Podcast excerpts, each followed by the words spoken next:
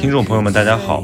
本期节目是我的直播活动《夜航船》中与听众互动的部分问题的节选。您将在本期听到一个与青年人相关的小话题，以及我和嘉宾的讨论，时长大概五到十分钟，希望可以或多或少的启发到大家。本期的听众问题是：我有严重的学历焦虑，怎么办？此外，如果对《夜航船》的活动感兴趣，也可以收听我们其他的节目。谢谢大家。呃，我觉得我的焦虑是。呃，我的学历与我的预期是有落差的，然后呢，我无法接受我现在自己现在的这个学历的状态，因为我觉得很重要，学历，我目前是这样子认为的。嗯，那学历很重要是种假设还是个事实？这就是我焦虑的根源，因为我不清楚。你从实际情况来看，肯定是个假设嘛？和我觉得这里核心是。就是你还是呃去选了一个学校对吧？你不准备复读啊？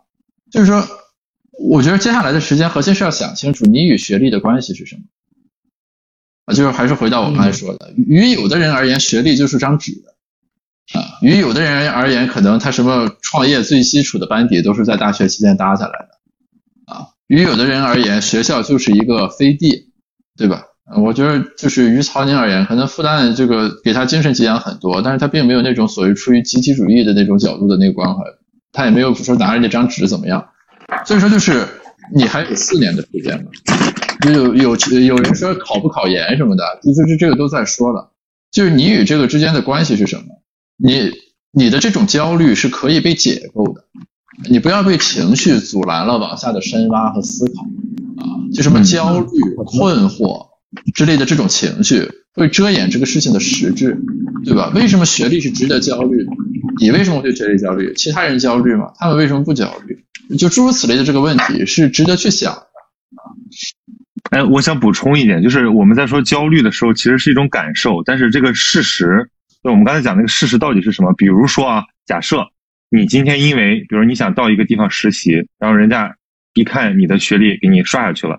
然后你频繁验证，就是确实就是因为你想做的这个行业被你的这个呃学历给卡了，不管是学校也好，还是说这个呃专业也好，还是说，比如说你你去呃在婚恋市场，或者说在交友市场，还是说你在这个呃学校本身你感到不满，我觉得这都都可以被拆解。但是这些拆解意味着你不是非得在这条路上用你的学历去通关，你不你手里不只有这个武器，你的那个聪明才智。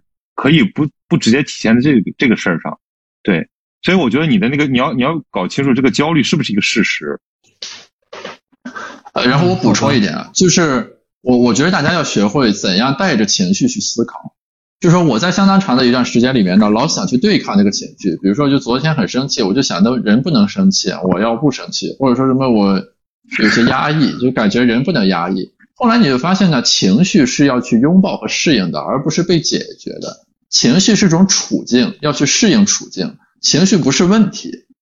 所以说，你要学会的是带着你刚才所说的那种焦虑，那种关于学历的焦虑，然后依然具备一种能力去思考自己和学历之间的关系。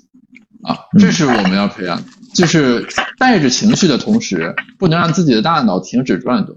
而很多人总是把关注点放在了情绪本身上面，就是你要去摁住这个情绪。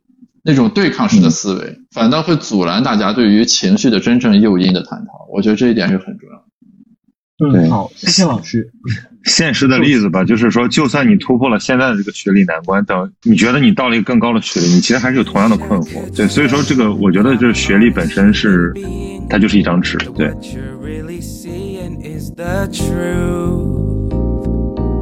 But times go and change. I really don't know what I'm feeling. The one thing